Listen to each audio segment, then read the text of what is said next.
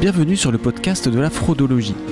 Je suis Denis Pénaud, spécialiste de la lutte contre la fraude, et je vous propose de découvrir ensemble toutes les solutions qui vous aideront à mieux vous protéger de la fraude. Nous partagerons l'expérience de personnes qui ont vécu une fraude et les points de vue des meilleurs spécialistes. L'objectif est simple. Vous immuniser contre la fraude. Alors, pour commencer cette séance, j'ai envie de vous poser une question. Comment est-ce que vous auriez réagi face aux fraudeurs à la place de Sandy, mon invité qui nous a raconté son expérience de la fraude au président? Difficile à dire. Hein c'est bien ça le cœur du problème que pose la fraude. Vous avez beau connaître les schémas de fraude, il est très difficile d'anticiper les réactions en situation réelle. Et c'est précisément pour ça que vous êtes sur le podcast de la fraudologie. Pour vous immuniser de la fraude, il faut savoir décrypter le processus et savoir comment y faire face. Donc pour que nous puissions tirer le meilleur de l'expérience de Sandy, je vous propose aujourd'hui d'étudier ce qui a pu se passer dans sa tête et qui pourrait se passer dans la vôtre ou celle de vos équipes dans les mêmes circonstances. Et pour ça, j'ai l'immense plaisir d'accueillir Isabelle Pincelou, qui est psychologue, avec une spécialité dans la psychologie du travail. Bonjour Isabelle. Bonjour Denis. Alors, notre objectif aujourd'hui, Isabelle, c'est de prendre du recul sur ce qu'a vécu Sandy. Mm. Alors, dans un premier temps, avant même d'entrer dans la tête de Sandy, au moment où elle va être confrontée aux fraudeurs, est-ce qu'il y a des indices dans le profil des victimes qui peuvent augmenter le risque d'être victime justement de manipulation? Alors oui, ce sont des personnes qui sont souvent empathiques. Euh, qui sont sensibles aux autres, qui sont à l'écoute. Ce sont aussi euh, des gens qui sont très respectueux de l'autorité. Euh, qui euh, euh, vont être soucieux de bien faire dans leur travail. Hein, étonnamment, on pourrait se dire, bah voilà, comment on, a, on, a, pu en arriver là, avoir un jugement négatif de la personne. Au contraire, ce sont plutôt des bons collaborateurs, des gens fiables, des gens soucieux de, de, de, bien faire leur travail. Et, et, ça peut être aussi des gens qui, en tout cas, l'augmentation du risque peut être induit par un changement dans la vie, un nouveau travail, vie professionnelle, vie personnelle. Euh, des difficultés qui font que voilà, je suis moins attentive, je suis plus fragile et donc je vais avoir plus, je vais être plus sensible au fait euh, d'être euh, d'être à l'écoute, d'être valorisée, d'être. Oui, c'est ça. Je suis en attente potentiellement d'une valorisation parce que par ailleurs je suis en fragilité, donc mm. ça va essayer de rééquilibrer un petit peu ma psychologie et de me mm. remettre dans quelque chose de plus positif. C'est valorisant. voilà. Et donc là, j'ai potentiellement un risque supérieur. Eh ben, il y a un côté réparation entre guillemets et reconstruction. Ouais, complètement.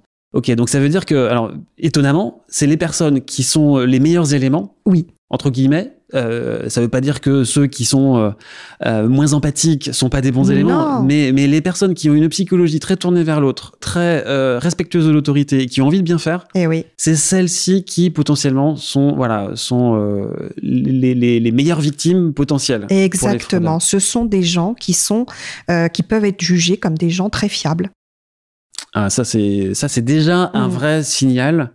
Euh, pour les, les, les, personnes qui managent des équipes, notamment des équipes comptables, mais aussi mm. des équipes d'acheteurs, pourquoi pas, euh, pour, pour effectivement se projeter sur leur propre quotidien et voir scanner un petit peu leur équipe pour voir s'il n'y a pas des, des, des, personnes qui pourraient. parce que euh, dans une équipe, on peut se dire, bah non, moi j'ai des gens qui sont très sérieux, très impliqués, ça m'arrivera pas. Et oui. Et alors qu'au contraire, euh, ce sont pas des gens euh, je m'en foutiste, au contraire, hein, ce sont euh, ce sont des gens extrêmement sérieux, professionnels, qui vont être parfois plus sensibles et plus fragiles à, à ce type de, de fraude. Eh ouais, alors c'est déjà un, un, premier rapport hyper précieux. Donc attention à ces profils-là qui sont les meilleurs profils et qu'on a en plus le moins envie de voir partir. Donc il va falloir bien les préparer, les soigner pour éviter mmh. qu'ils deviennent des Sandy, quoi. Euh, alors, le fraudeur qui a eu Sandy au téléphone lui a raconté une belle histoire, hmm. avec plein de détails. Et eh oui.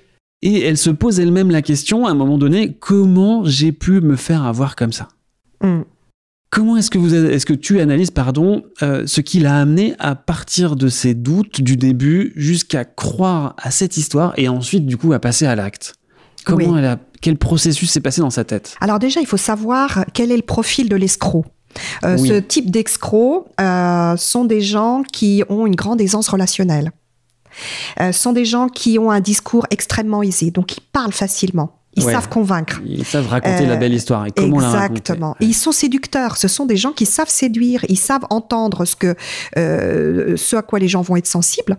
Et du coup, ils vont leur dire ce qu'ils ont envie d'entendre.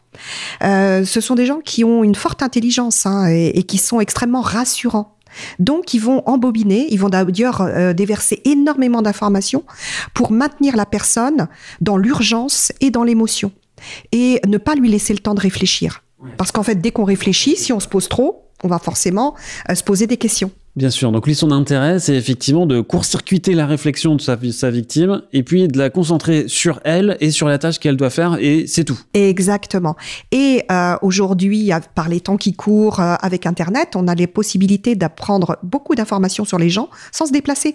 Donc ce sont des gens qui vont aussi euh, avoir des informations professionnelles, voire même parfois personnelles, euh, sur leurs victimes, qui font que euh, on doute pas, puisque comment un étranger serait ce, ce, ces, connaîtrait ces éléments ouais, de moi. C'est tellement crédible. Alors ça, euh, bon, si vous suivez la fraudologie depuis quelques temps, vous, vous m'avez entendu dire, ou vous avez entendu dire mes, mes invités, que euh, voilà, il y a toujours une phase de préparation qui mmh. est de la récupération d'informations sur l'entreprise et sur les personnes qui travaillent que ce soit Sandy ou n'importe qui, et qui permet ensuite, effectivement, comme tu dis, Isabelle, qui, euh, qui leur donne les, les détails Exactement. qui rendent l'histoire la plus lisse et la plus polie mmh. possible, quoi, mmh. en fait. Et tout au long de cette manipulation, ils vont valoriser, hein, on a dit, ils vont dire ce qu'on ce a envie d'entendre, donc ouais. ils vont valoriser la victime, euh, lui faire, euh, lui donner le sentiment de responsabilisation.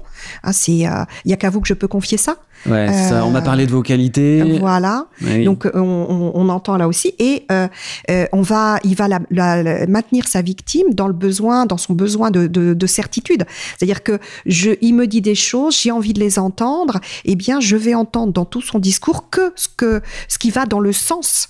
Euh, et plus j'avance, et moins je vais pouvoir entendre la petite voix, la petite euh, la petite alarme qui pourrait sonner, parce que c'est pas possible. Autant d'informations, autant de choses, autant de choses qui me font du bien. Tout doit aller dans le sens de continuer euh, à être dans ce sentiment positif. Ouais, j'ai très très envie d'y croire et mmh. du coup comme j'ai très envie d'y croire, je tombe dans euh, alors sans faire, euh, moi je suis pas psychologue, hein, mmh. je, je, suis que un, un, un, passionné de psychologie et, et, donc je vais tomber dans ce biais de confirmation qui me fait complètement éliminer tout ce qui va à l'encontre de ce que j'ai envie de croire. Exactement. Et du coup j'auto-alimente ma certitude. Quoi. Exactement.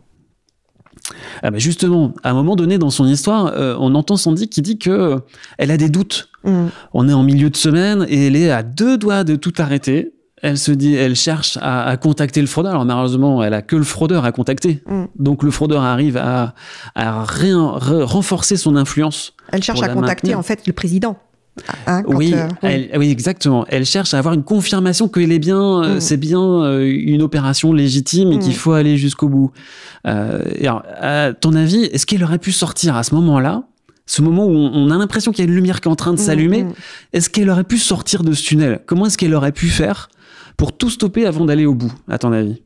Eh bien, la, la, le seul moyen, et c'est ce qu'elle commençait un tout petit peu à faire en, en écoutant cette petite alarme, c'est de se poser, c'est d'essayer de réfléchir, c'est d'écouter ses doutes, euh, c'est d'analyser la situation, les risques, ouais. euh, les faits.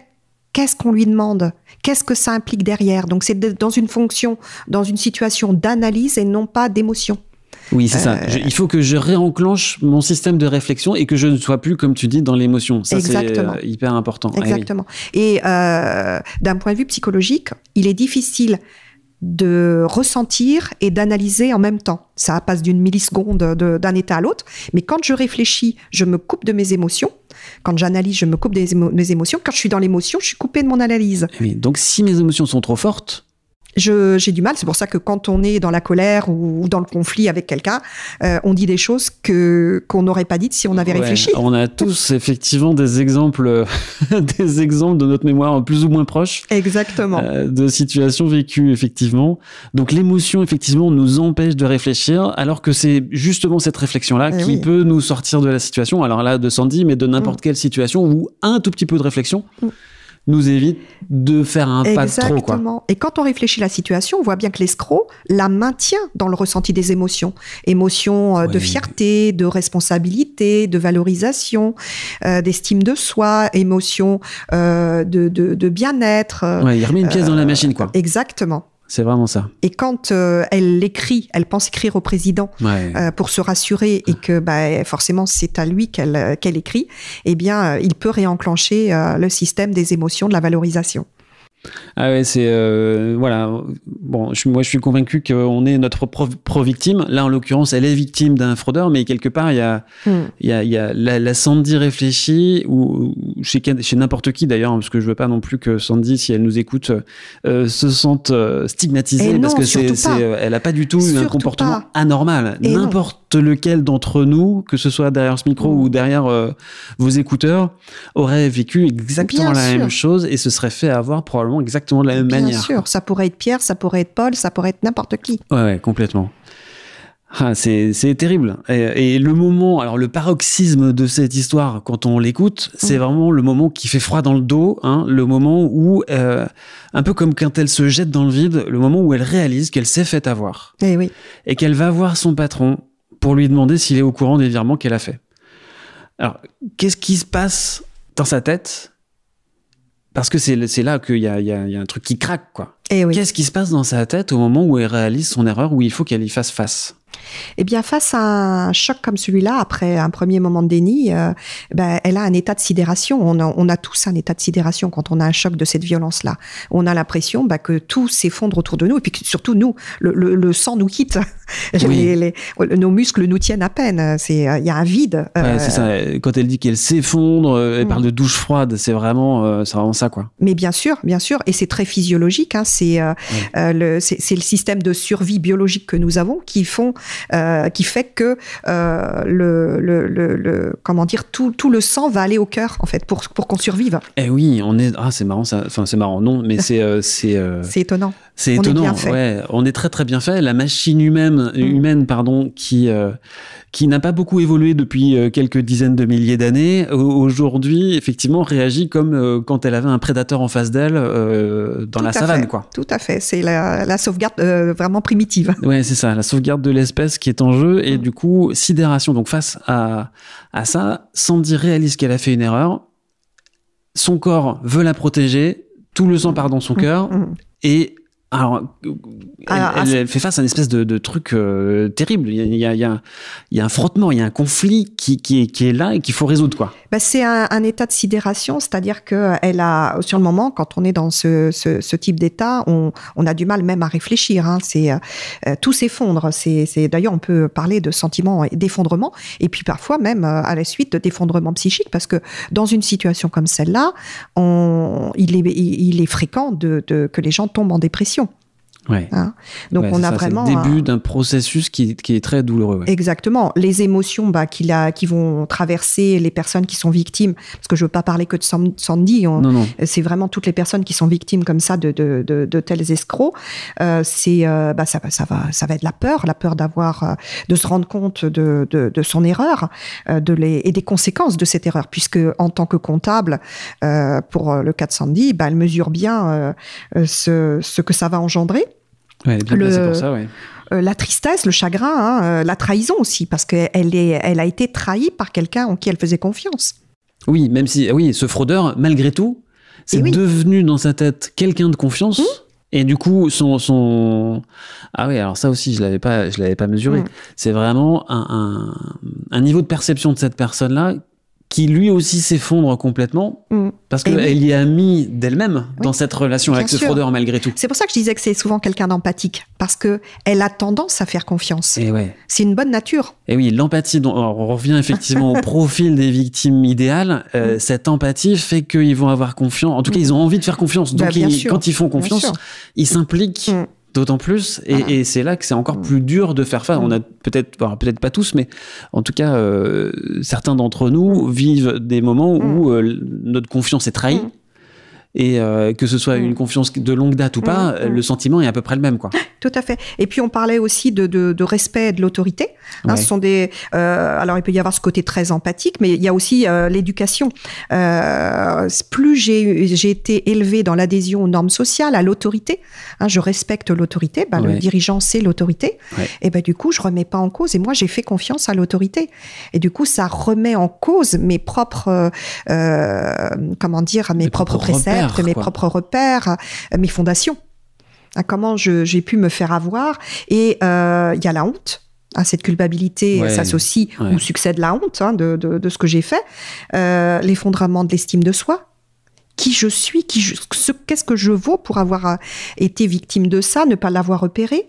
Euh, on a de la perte de confiance, confiance en soi, confiance dans l'autre, comme on le disait, et qui est renforcée par le blâme social, parce que on ne mesure pas dans une situation comme celle-là euh, que euh, la personne qui a été escroquée est une victime. Parce qu'elle a causé la faute. Mais en fait, elle a été abusée aussi. Oui, absolument. Et, euh, c'est terrible. Enfin, quand tu parles de blâme social, c'est euh, c'est vraiment euh, un problème qui ne se résout pas que entre la victime et son patron. Hmm. Ça se résout, enfin, se résout entre guillemets dans le regard de. Ouais, c'est ça. Ça résonne tout au sein de l'entreprise et même au-delà dans sa vie personnelle, parce que notre estime de soi, quand on est quelqu'un d'impliqué dans son travail, que euh, ça fait quelques mois qu'on est là, qu'on mm. fait tout pour s'impliquer, pour faire le truc le mieux possible, et eh ben on, a le sentiment d'y arriver, mm. de, finalement de, de retrouver un niveau d'estime de soi qui était euh, le même que dans la situation confortable dans laquelle on était avant ce changement. Et puis d'être quelqu'un de sérieux, de professionnel, d'efficace, de confiance. Euh, donc on est un peu en haut de l'échelle, quoi. Mm. Et là, il faut, quand ça, ça nous arrive, et eh ben, on tombe complètement en bas de l'échelle. Donc, c'est ça. non seulement on ne peut plus avoir confiance en moi, mais en plus, moi, quelle confiance je peux avoir en moi pour m'être fait avoir comme ça? Oui, et c'est ça. Quelle confiance je peux avoir en moi et comment je me reconstruis? Parce que ce stress-là qu'a vécu Sandy, euh, cet effondrement psychologique, ce, blâme social qui renforce encore l'effondrement, euh, comment est-ce qu'elle peut s'en sortir? Comment est-ce qu'elle peut utiliser ça? Alors, je sais pas si elle peut l'utiliser, au moins s'en sortir. Euh, est-ce que petit à petit, à ton avis, elle peut arriver à s'en remettre et à transformer cette blessure en quelque chose de positif? Ou est-ce que ça va conditionner ses actes professionnels ou, et ou personnels durablement? Comment est-ce que ça se résout dans le temps ça? Alors déjà, c'est quelque chose, à mon avis, qu'on ne peut pas, euh, qu'on pourra jamais oublier. Euh, vivre un, événement comme celui-là, un traumatisme euh, comme celui-là, c'est inoubliable. c'est c'est une souffrance psychique qui est immense mais c'est aussi une souffrance euh, souvent physique, c'est-à-dire que euh, il va y avoir des résonances sur la, sur la santé. Ouais, euh, et pas que la santé psychique, hein, c'est le corps qui va aussi à un moment donné, euh, comment dire, défaillir et donc avoir des problèmes de santé. Ça, on parlait tout à l'heure du, du, sang qui partait vers le cœur, mais il n'y a pas que ça. Il ah peut bah y dans avoir la durée, plein de déséquilibres qui s'installent physiologiquement. on sait très bien aujourd'hui que, que, que, beaucoup de stress va impacter sur le bon fonctionnement de notre corps et de nos organes. Donc dans le temps, euh, il va y avoir, euh, il va y avoir vraiment, euh, il peut y avoir une atteinte physique et il y a souvent des atteintes physiques. Alors comment elle peut s'en sortir et comment comment faire face à, une situation comme cela? Eh bien c'est là où bah, l'entourage est important déjà, le soutien de l'entourage, la compréhension, la compréhension. ce qui est pas facile parce que dans une situation comme celle-là, où on a été trahi par l'autre comment je peux me confier à l'autre et comment l'autre peut avoir confiance en moi. Euh, donc je peux aussi, on a souvent des gens qui sont en situation d'isolement. Et oui, c'est ça, parce que euh, comme ma confiance a été euh, bafouée, hmm. ça veut dire que ma confiance envers finalement tous les autres êtres humains, qu'ils me soient proches ou pas, que ce soit mon conjoint, mes enfants, mes parents, mes, qui, mes meilleurs amis, hmm. ça reste des êtres humains qui ne sont pas moi. Hmm. Et donc, ma relation avec tous les autres, mes autres congénères a été euh, égratignée, égratignée, pardon, euh, par cette expérience, ou en tout cas même plus qu'égratignée eh par cette expérience-là. C'est compliqué, c'est compliqué. Donc j'ai du mal à, à, solliciter leur aide finalement. Et puis, euh, ils ont une mauvaise image de moi, et, et moi-même, j'ai une mauvaise image de moi. Donc, en parler, c'est re, remettre encore ça sur le, sur le, le, le sur le tapis, entre guillemets. Je retourne moi-même hein mon couteau, quoi. Et oui, exactement. Je, me, je retourne le couteau dans la plaie. Donc, euh, ce sont des gens qui risquent de, de, de s'isoler encore plus. Euh, ce qui explique d'ailleurs que dans l'effondrement psychique, on, aille vers de la dépression, hein, on, soit sur des, des, des profils euh, dépressifs et euh, il y a matière, ça se comprend. et ce qui va être important, c'est vraiment de, de, de, déposer ça auprès. Il ne faut pas hésiter à consulter. Alors déjà de voir son médecin, mais le médecin soigne souvent le corps, pas l'âme. Oui. Donc voilà, rencontrer un professionnel pour. alors ça, ça, peut paraître, comment dire euh, léger, mais, mais, mais, mais c'est extrêmement fort hein, d'aller déposer, euh, parce que faire sortir une souffrance, c'est déjà ne, la, ne pas l'avoir en soi. Ne pas la porter tout seul. Quoi. Voilà, et puis, ouais. et puis la regarder en face. Tant qu'elle est en nous, elle nous envahit à l'intérieur. Quand j'en parle, quand je la sors, et ben quelque part, je peux lui faire face, et elle est à l'extérieur de moi. Donc, c'est quelque chose, on, on dit, on dit que, que l'on dépose en fait sa problématique. Ah ouais, le terme, le terme est effectivement euh, hyper. Euh, bon, on arrive à, facilement à se le représenter. Je le sors de moi, je le mets en face, et là maintenant je peux le regarder. Alors Exactement. que quand il était à l'intérieur, je pouvais pas. Et l'objectif, c'est de comprendre, comprendre ce qui s'est passé euh, pour ne pas revivre, comprendre aussi pour prendre sa part de responsabilité, mais oui. prendre sa part aussi de victime. Parce que si je oui, m'isole. Ne pas être que responsable de tout ça, quoi. Exactement. Si je m'isole, je suis dans ma culpabilité. Oui. Alors que quand je vais les consulter, je vais prendre euh, ma, ma je, je, vais pouvoir prendre ma place de victime et c'est une vraie victime. Ah oui, totalement. Et c'est vrai que le aller voir quelqu'un d'autre, on, on, dit euh, euh, voilà, quand on va consulter, alors on, on, on, va toujours vers un autre être humain. Mm.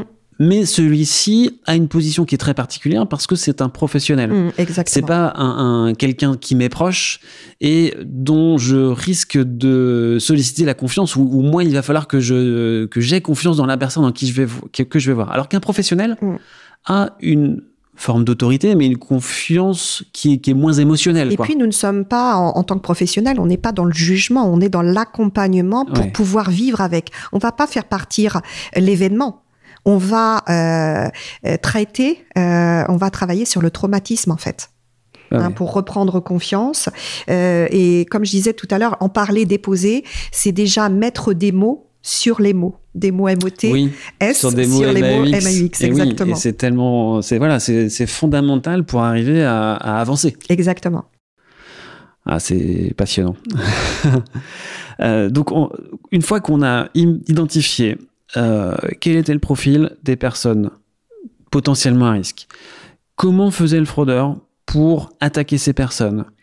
Euh, comment ces personnes peuvent arriver à essayer de sortir de, euh, cet engrenage? Comment elles vont ensuite faire face à ce problème?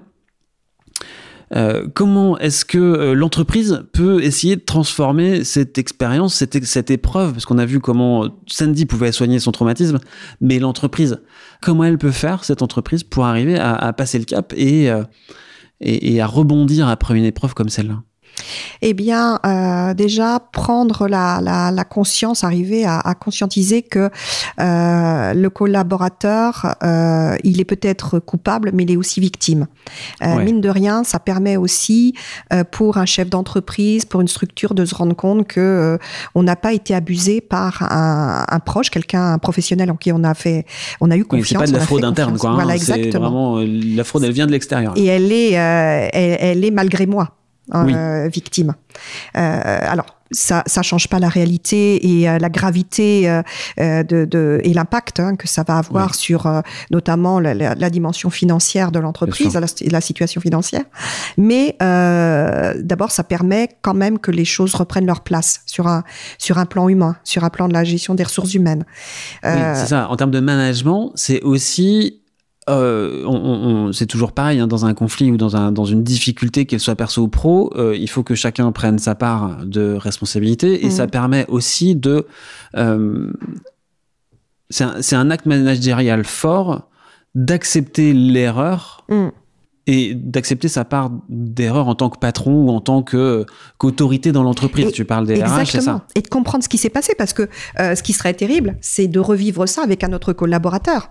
Si j'ai pas compris comment les choses peuvent, peuvent pardon, euh, se, se, mettre en place, quel est le processus, quelles sont les étapes, quel est, quel est le risque, ouais. euh, et ben je, je suis susceptible. C'est parce que ça m'est arrivé une fois que ça pourrait pas m'arriver une deuxième fois avec quelqu'un d'autre. Eh oui, absolument. Ce que Sandy, elle, elle va vivre avec ce traumatisme-là, on l'a vu de manière durable, sauf qu'elle est plus dans l'entreprise aujourd'hui à l'heure où on se parle, donc ça veut dire que sa remplaçante ou son remplaçant, si lui est tout aussi susceptible de se faire avoir, si l'entreprise n'a rien fait pour prendre sa part de responsabilité et essayer de voir de manière euh, franche et honnête comment euh, éviter que ça se reproduise. Alors moi, je voudrais juste revenir sur le, la situation de Sandy, parce que j'espère qu'elle ne va vivre, pas vivre toute sa vie avec ce traumatisme. Par contre, elle vivra toute sa vie avec cet événement, ce souvenir de cet événement. Oui. Je, je, je, je souhaite que Sandy puisse être ah accompagnée pour que euh, justement elle puisse travailler sur ce traumatisme. Elle a commencé, ouais, ouais, elle a commencé. Moi, j'ai eu des nouvelles et euh, effectivement, elle, elle a fait cette démarche-là parce que, encore une fois, elle a eu euh, la chance d'être bien entourée pour le soutien moral dont on parlait tout à l'heure. Et elle a fait ce pas de se faire entourer aussi pour le soutien psychologique, donc par des un professionnel. Donc ça, c'est important. Donc c'est pour ça que je disais, attention, on, enfin, on va pas être sur le traumatisme euh, toute sa vie. Elle va pas être sur le traumatisme toute sa vie. Par contre, elle gardera toute sa vie la mémoire d'un événement euh, aussi, euh, aussi détonnant que, que celui-ci, aussi cataclysmique. Hein. Oui. Complètement. Et donc on a vu effectivement, elle, elle, va garder cette trace. L'entreprise va garder une trace, et, c'est la responsabilité de l'entreprise et de ses managers d'en faire une trace qui soit aussi demain euh, comme une cicatrice qui, qui, renforce le cuir entre guillemets, euh, qui renforce l'entreprise. Euh, mais pour les entreprises qui n'ont pas encore vécu ce genre de, de, de traumatisme, comment faire pour éviter que ça arrive? Comment alors oui, il y a des outils, mais euh, il n'y a pas que ça. On voit que, que en l'occurrence, il euh, y a beau avoir des sites internet bancaires, tout ce qu'on veut, il euh, y a aussi des êtres humains qui les utilisent. Alors, à ton avis, comment comment les entreprises qui nous écoutent peuvent faire pour éviter d'être dans la même situation? Aujourd'hui, on sait que dans toute entreprise, il faut identifier les risques. Il faut être capable de les établir. Euh, euh, et d'ailleurs, c'est ce qu'on demande dans le document unique aujourd'hui. Oui, ça c'est réglementaire. Exactement. Et euh, on, on, peut tout à fait travailler, euh, non pas en curatif, hein, parce que là, bien évidemment, euh, cette entreprise. Oui, c'est bien notre objectif. C'est ça, c'est d'éviter que le problème arrive. Mais voilà, travaillons en curatif. Et comment? Eh bien, une fois qu'on sait que ce type d'événement peut arriver, qu'est-ce qui aurait pu et qu'est-ce qui pourrait éviter de de, de, de, de, de, comment dire, de faire face à, cet à des escrocs comme celui-là, euh, comme celui qu'a vécu Sandy, eh bien, de la communication dans l'entreprise. On voit bien qu'elle n'a pas pu, pas su euh, communiquer. Donc, euh, quel est mon modèle de communication? Quelle est la connaissance des collaborateurs et des managers d'ailleurs de ce type de risque? C'est important d'impliquer les collaborateurs à mon sens, dans, dans, dans, ce type de situation, de les impliquer sur le risque, parce que si je suis partie prenante de la réflexion, alors je sais déjà que ça peut arriver. Donc, mes petites lumières, elles vont s'allumer plus vite. Je sais, on travaille ensemble sur la communication, je sais que je dois parler, si on me dit non, non, mais pas par mail, pas par etc., eh ben je vais aller parler. On va me dire oui, bah dans une situation comme ça, vous devez absolument valider avec euh, verbalement avec votre supérieur hiérarchique, avec votre N plus 2 ou avec directement euh, le dirigeant. Ouais, mais c'est vraiment une pratique qu'il faut installer. Il mm. faut pas. Euh, enfin voilà, c'est la prévention, c'est bien de prévoir. Donc c'est mm. bien de mm. d'installer cette communication là dans les rapports humains. Bien sûr. Donc c'est un vrai travail de management, mais c'est un travail aussi de culture d'entreprise, hein, de, de, les favoriser les échanges d'une manière ou d'une autre, faire vivre des choses aux gens qui ne soient pas que professionnels, pour que la confiance, encore une fois, interpersonne euh, soit euh, la plus la plus forte possible. Et du coup encourage les gens à aller les uns vers les autres. Et euh, il n'y a pas que les open space pour faire ça. Mmh, c'est vraiment un travail. Et il s'agit pas de juste de configuration matérielle quoi. Mmh. donc la connaissance du risque effectivement. Donc euh, identifier, voilà identifier les risques. Ouais, les identifier et les partager du coup, parce que l'entreprise peut identifier ses risques, mais si les opérationnels n'ont pas reçu finalement le résultat de cette, cette analyse des risques, euh, et ça, ça suffit pas. Mm. Donc il faut que ce soit partagé cette connaissance du risque. On peut former et informer. Euh, euh, penser à une formation des collaborateurs, euh, c'est c'est ça peut être intéressant sur pour comprendre comment se, se met en place ce type de fraude, comment je peux y réagir, comment je peux faire face à, à, ça et comment ne pas me laisser du coup avoir par ces beaux parleurs alors moi, je peux être que d'accord avec ce que tu viens de dire. Euh, évidemment, c'est c'est euh, c'est mon credo, l'humain. Euh, voilà, faut s'intéresser effectivement à ce qu'il y a entre entre la chaise et le clavier, hein, comme on mhm. dit, et pas que à ce qu'il y a entre le clavier et et après le réseau informatique. C'est vraiment voilà, il y a des outils, mais euh, l'être humain, c'est vraiment fondamental, ne serait-ce que pour lui éviter le traumatisme qu'a vécu Sandy, mais aussi pour protéger l'entreprise, quoi. Et euh, concernant Sandy, euh, le courage qu'elle a eu de, de, témoigner peut être aussi un bon moyen. Euh, D'abord, ça, ça, permet aux entreprises qui n'ont pas vécu ça de se rendre compte du risque, oui. donc c'est vraiment précieux. Vraiment... Hein, et en ça, on pourra dire que euh, sa mésaventure, euh, son traumatisme aura été utile. Et cette conscience aussi de son utilité, ça donne sens et ça donne de la valeur oui. malgré tout, hein, parce que de toute façon, on peut pas revenir en arrière sur ce qui s'est passé. Et bien quelque part, ça peut être réparateur aussi pour elle. Oui, ça a été difficile de la convaincre. Enfin, mmh. Elle a forcément eu des doutes, mmh. mais c'est bien ce qu'elle dit à la fin de cet épisode-là. Elle a vraiment, une fois qu'elle a eu décidé de mmh. partager son expérience, qu'elle a eu compris ce que ça pouvait apporter à d'autres personnes qui sont tout aussi exposées qu'elle l'était, euh, ce que ça pouvait leur apporter d'avoir déjà entendu parler de Eh ça. oui. Eh ben, euh, elle, elle, a pris conscience que voilà, elle, elle, pouvait transformer cette épreuve en quelque chose de positif, même si c'était pas pour elle. Exactement. Au moins pour les autres. Et en fait, finalement, en faisant quelque chose pour les autres, elle transformait ça malgré tout quelque, en, en quelque chose bien. de positif pour ça elle. Et ça bien. fait du bien. Et oui. Pour la confiance en soi et euh, la confiance que les autres peuvent avoir en elle. Mmh. Pour la réparation aussi psychique. Mmh. Ouais. Écoute Isabelle, merci beaucoup pour cet échange, pour ces éclairages psychologiques hein, qui, voilà permettent de euh, de voir tout le spectre de ce qui peut se passer dans la tête des gens avant, pendant et après, euh, et avant le avant même euh, en termes de prévention. Donc c'est des conseils que je vous encourage tous évidemment à, à suivre et à vous poser au moins la question de comment je peux faire pour installer un climat de confiance beaucoup plus solide pour l'entreprise et pour mes collaborateurs dans mon entreprise. Merci infiniment Isabelle. À très bientôt. C'était un plaisir Denis. À bientôt. Au revoir. Merci d'avoir suivi cette séance jusqu'au bout. Pour faire connaître la fraudologie et participer à notre immunisation collective de la fraude, merci de partager cet épisode à vos amis et à vos collègues, de lui donner une note 5 étoiles et de me laisser vos commentaires pour faire progresser ce podcast ou pourquoi pas me proposer des sujets à aborder dans une prochaine séance. Enfin, si vous voulez me contacter en direct, n'hésitez surtout pas, je suis présent sur LinkedIn ou sur le site fraudologie.fr. Quant à moi, je vous dis à très bientôt pour une nouvelle séance de fraudologie.